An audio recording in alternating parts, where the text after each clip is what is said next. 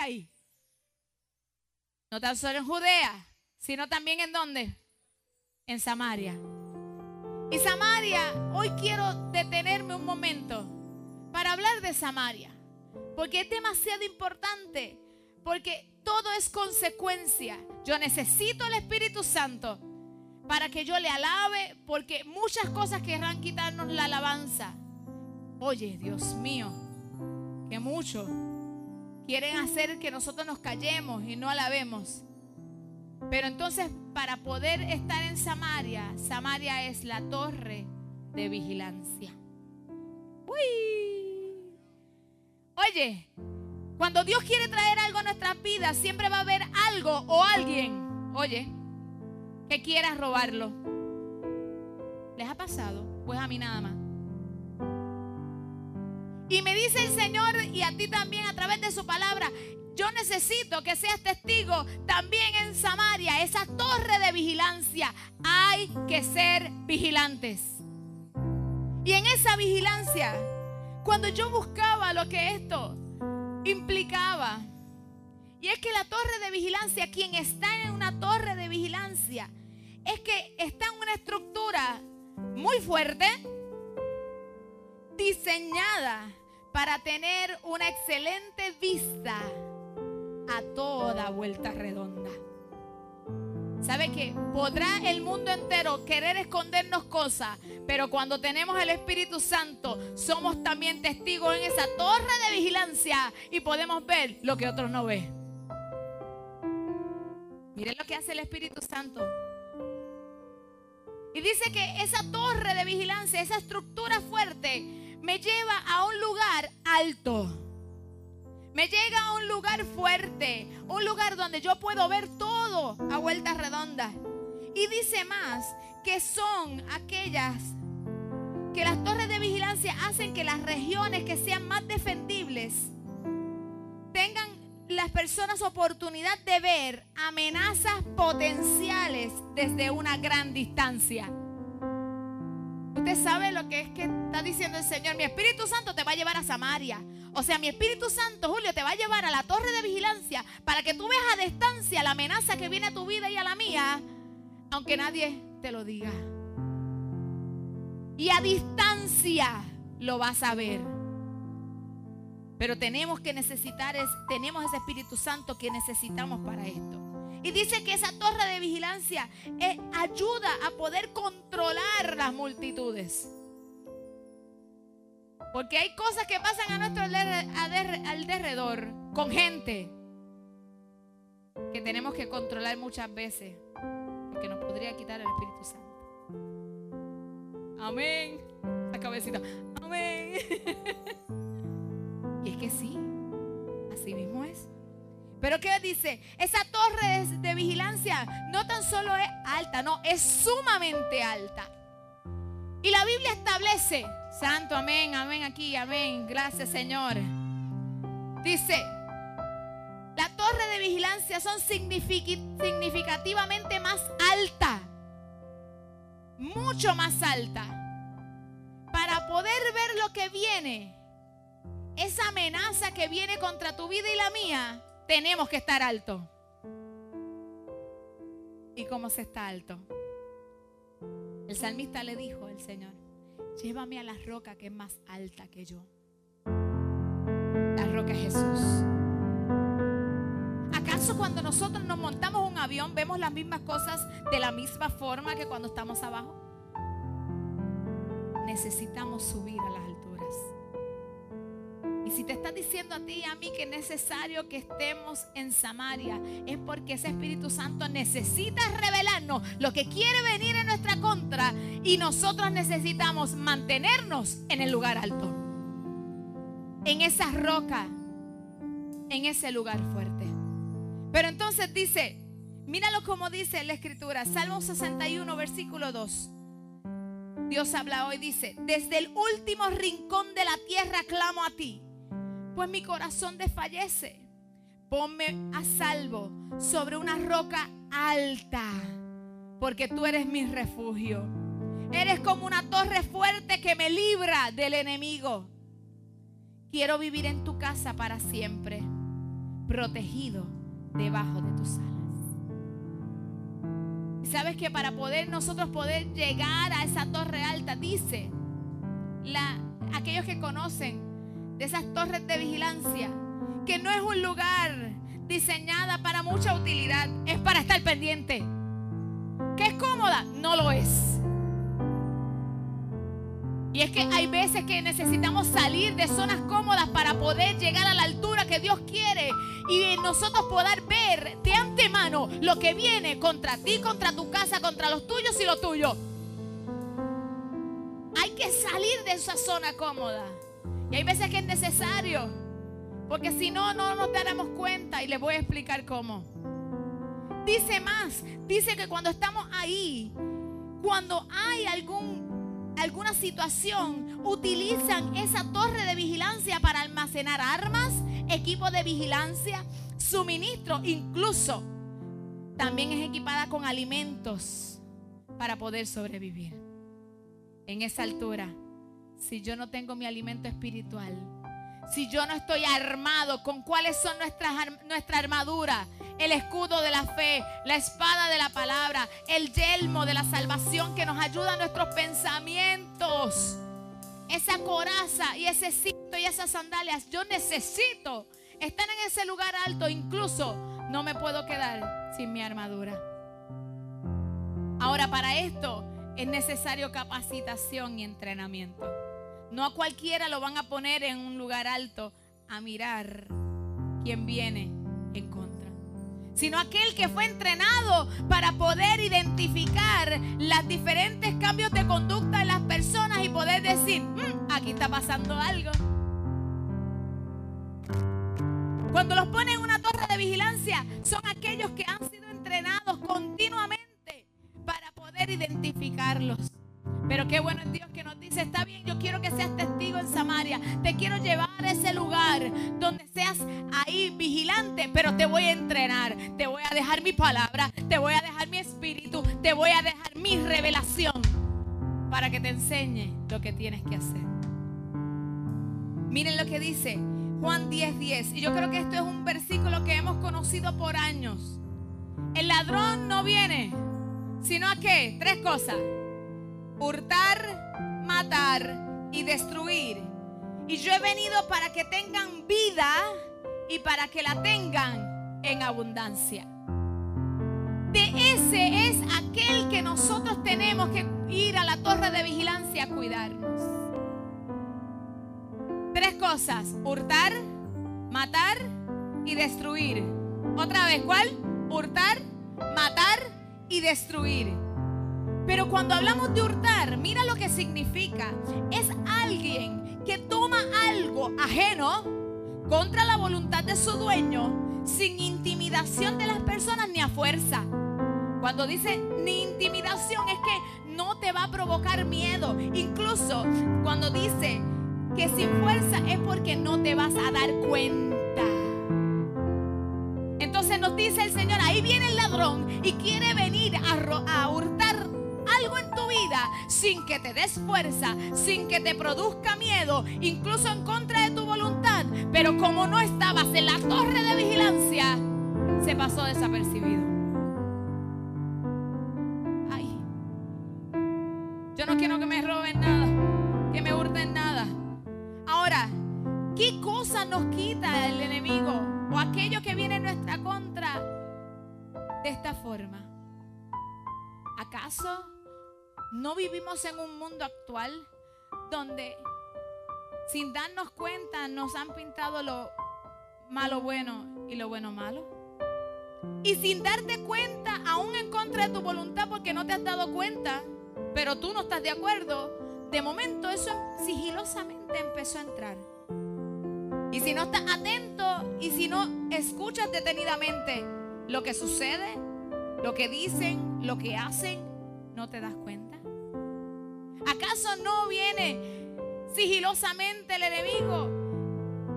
Y con mucho afán y ansiedad desde durante el día, quizás de la casa, quizás de los hijos, quizás de la escuela, quizás de la universidad, quizás del trabajo, sigilosamente no empieza a hurtar tu tiempo con Dios. Y no empieza a hurtar aquellas cosas que contra tu voluntad porque tú no quieres que eso pase. Cuando te das cuenta y yo me doy cuenta, nos alarmamos y decimos, Dios mío, ¿cómo yo no me di cuenta? Que llevo tiempo sin orar y tiempo sin hacer estas cosas y tiempo sin ver la familia y tiempo sin hacer lo que me toca. Pero es que dice que el ladrón viene así, sin intimidar, sin darte cuenta. Yo tampoco. De momento lo tenemos Por eso es que Dios nos dice, yo necesito que se queden en Jerusalén, que su Espíritu Santo nos llene para que podamos llegar a Samaria, a esa torre de vigilancia, porque es necesario que estemos vigilantes, porque sabes qué, hay uno que sabe lo que tú y yo cargamos y no quiere que nosotros lo lleguemos a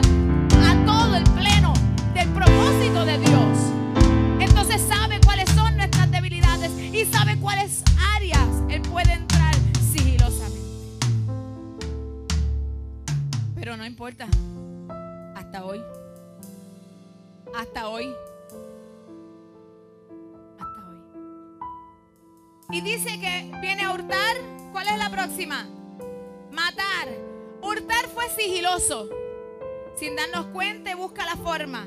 Pero matar, dice, que es quitar, no tan solo quitar la vida a un ser vivo. Miren esto sino hacer que algo deje de estar presente.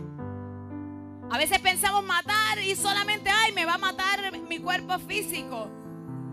Pero no, es mucho más allá. Él quiere venir a matar aquello que quizás no se ve, pero hacer que ya no esté. ¿Y qué tal si no hemos vivido nosotros el que nos mate el ánimo? Algo tan sencillo como eso.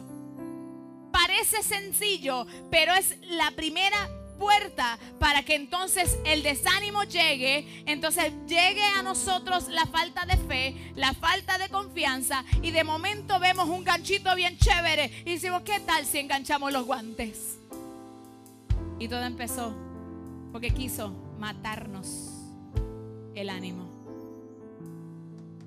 Ya cuando empieces a sentir que el ánimo no es como el primer día por buscar del Señor, por su presencia, detente. Hay que estar en la torre de vigilancia y examinar el ambiente, qué es lo que está pasando. Que ya desde mi ánimo pensamos que a veces es algo bien grande. Y desde eso, ahí viene el enemigo a afectar. Nos mata el gozo. Oye, nos mata la fe.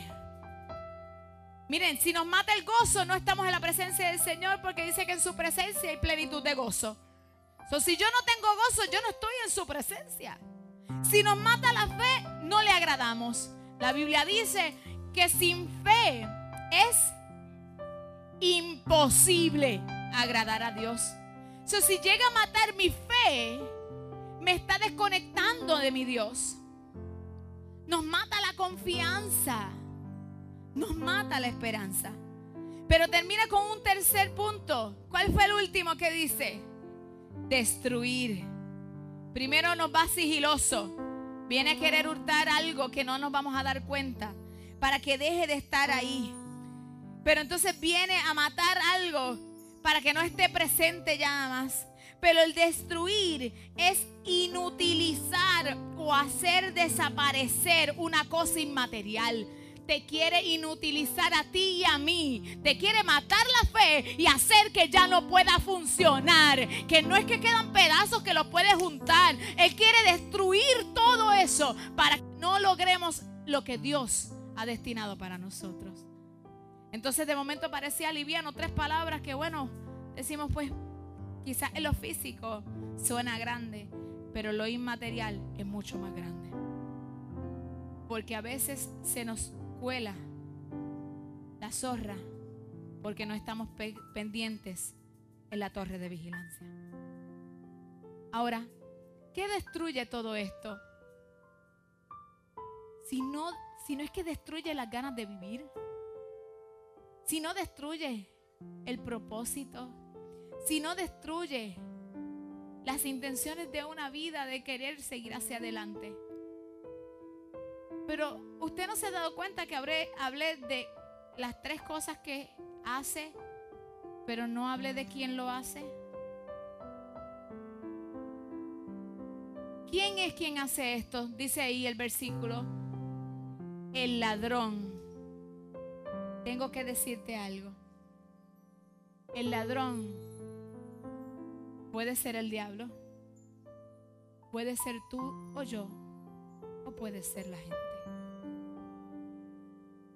Hemos por años pensado solamente el diablo que es el que quiere robarnos, matar y destruir. Pero ¿quién se lo permite? ¿Yo? Por tanto, yo participé. Y cuando en una, en una situación difícil participa la otra, no que es cómplice. Entonces estamos siendo parte de lo que el ladrón quiere hacer. Si no nos detenemos en la torre de vigilancia para mirar nuestras vidas, nuestra familia, nuestro entorno, lo que pasa alrededor, y le decimos, Señor, muéstrame qué es lo que me quiere quitar sigilosamente, qué es lo que me quiere aniquilar y arrancarlo de raíz para que no se pueda volver a poner, yo estoy siendo parte de eso. El punto es que cada uno de nosotros tiene una palabra, una Biblia y un acceso al Padre en el nombre de Jesús para que el Espíritu Santo nos llene y nos dé herramientas. Hoy estamos aquí para no olvidar que aunque el enemigo se quiera levantar, no importa, yo sé a quién yo le sirvo. El enemigo puede rugir como león. Me encanta como dice, ¿cómo? Porque se cree, se lo cree, pero no lo es. Entonces, el poder al enemigo se lo da quién? Nosotros. Porque es que no lo tiene tu Dios y mi Dios es más grande. Entonces, si tú te enfocas igual que yo a llenarnos del Espíritu Santo para poder estar en esa torre de vigilancia, yo me trepo ahí, yo sé que te voy a ver. Es más, yo camino, te tienes que salir. Es que lo que venga contra mí no va a poder hacer nada. Es que no puede hacer nada.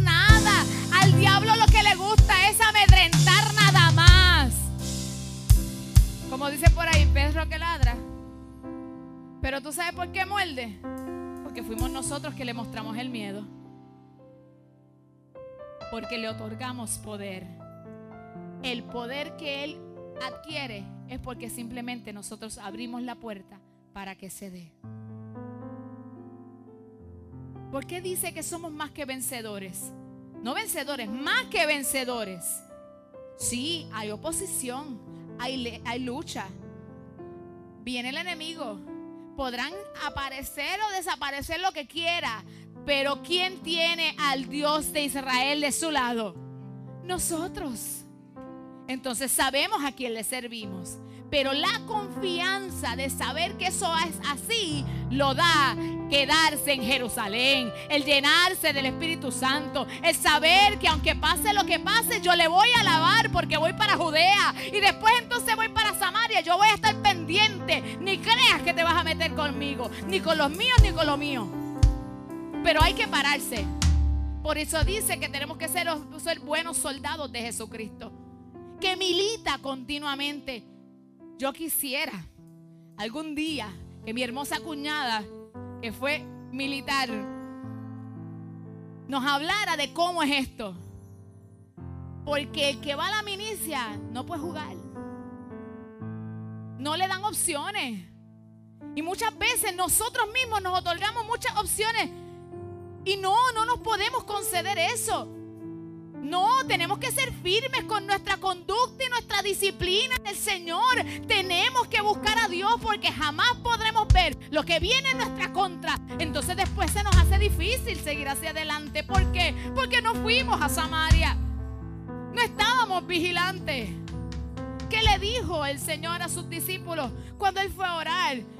Cuando los vio dormidos, le dijo, oye, no, no, no, no se duerman, oren conmigo para que no entren en tentación. El enemigo viene, pero la estrategia la tenemos nosotros. Yo creo que yo, mi esposo dice que yo pude haber sido soldado en otro momento, ¿verdad, mi amor?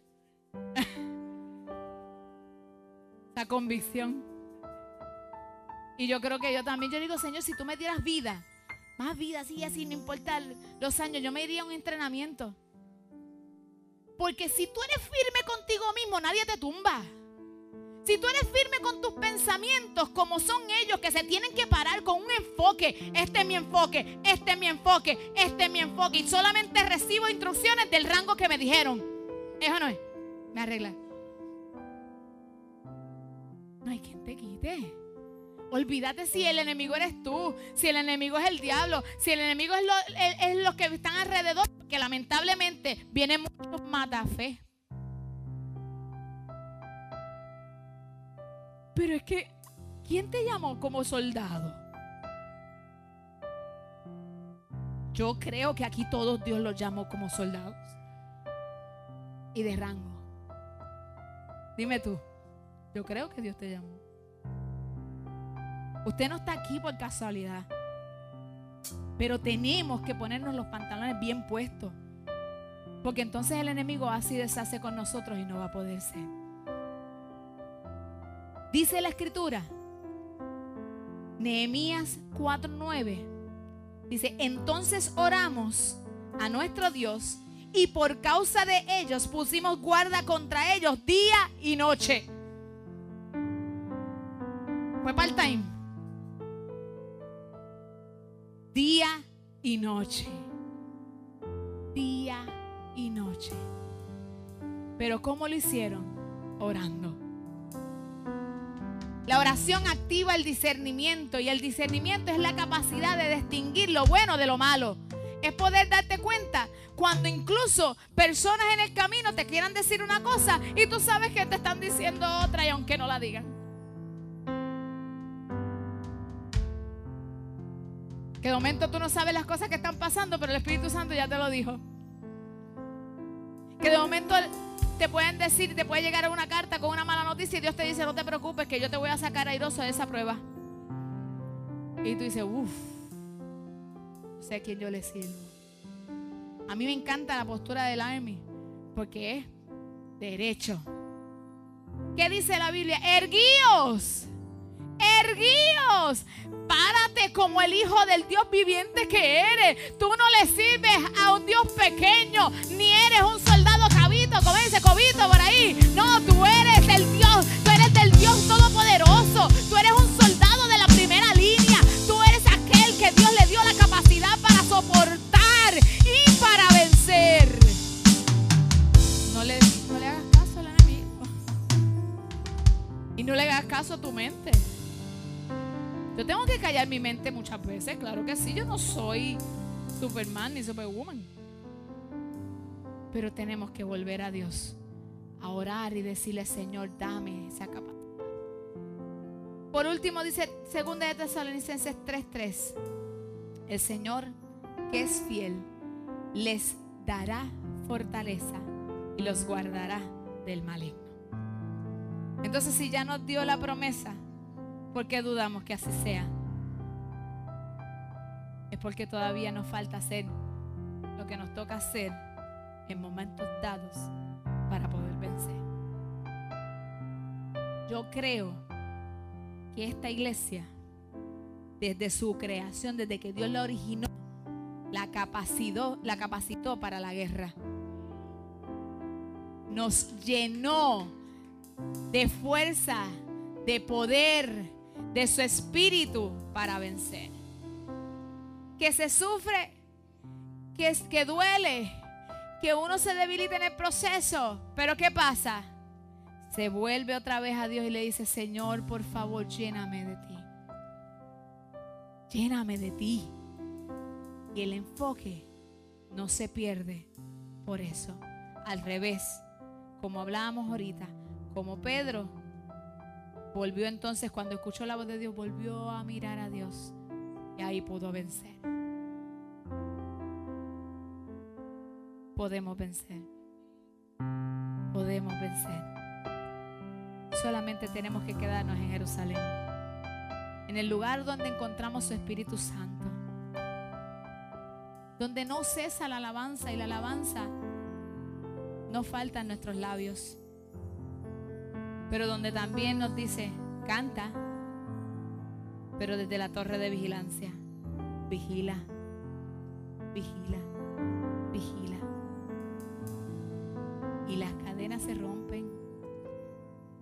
Se caen, los imposibles se hacen posibles. por más que te pueda pintar el enemigo otra cosa, tú siempre y yo también veré victoria. ¿Qué tal si estos soldados se ponen de pie y oramos?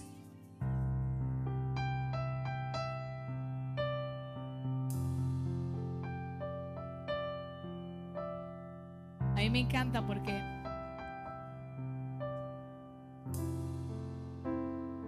el que es entrenado, por más que, como dicen por ahí, pintar otra cosa, tú pones una cara de, ¿cómo es que decir? ¿Cómo es que decía el apóstol? Bien, una cara de bobo bien administrada.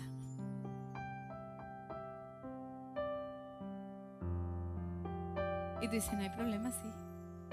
Y en tu mente dice, yo sé a dónde yo voy a ir a guerrear. Y la victoria viene.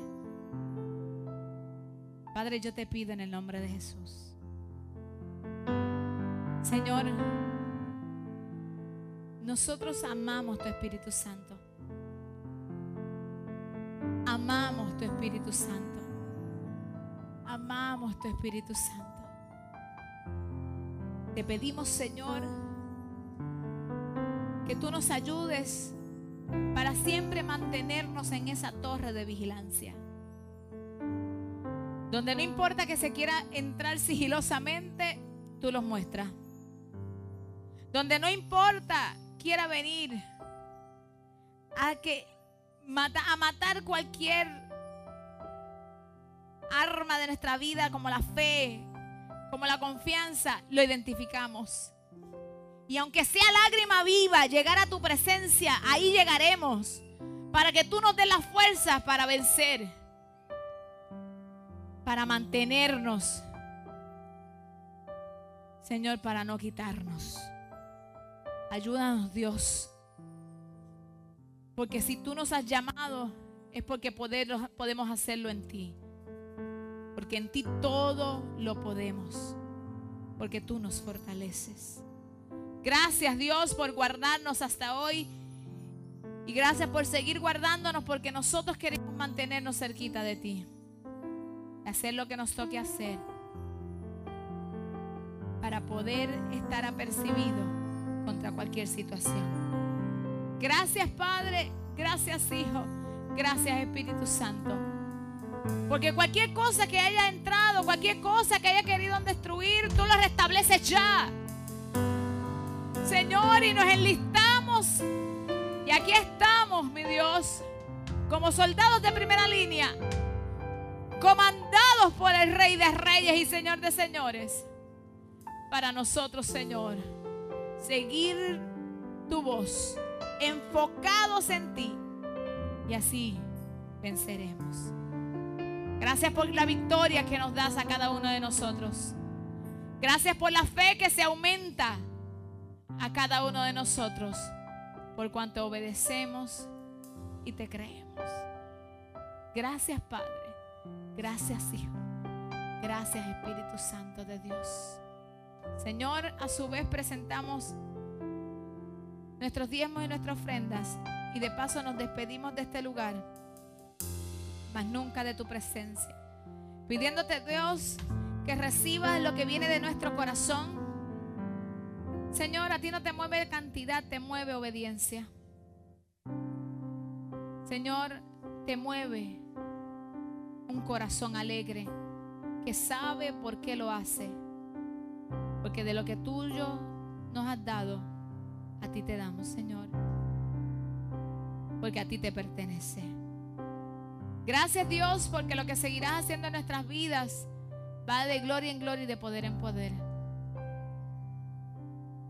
Y tú nos llevas con bien a nuestros respectivos lugares, sabiendo y creyendo que la obra que has comenzado en cada uno de nosotros la perfeccionarás. Y seguiremos caminando, actuando, trabajando, sirviendo para la gloria y la honra de tu nombre. Gracias por lo que has hecho hoy. Y gracias desde ya por lo que harás mañana. Gracias Dios. En el nombre poderoso de Jesús hemos orado. Y la iglesia dice, amén, amén y amén.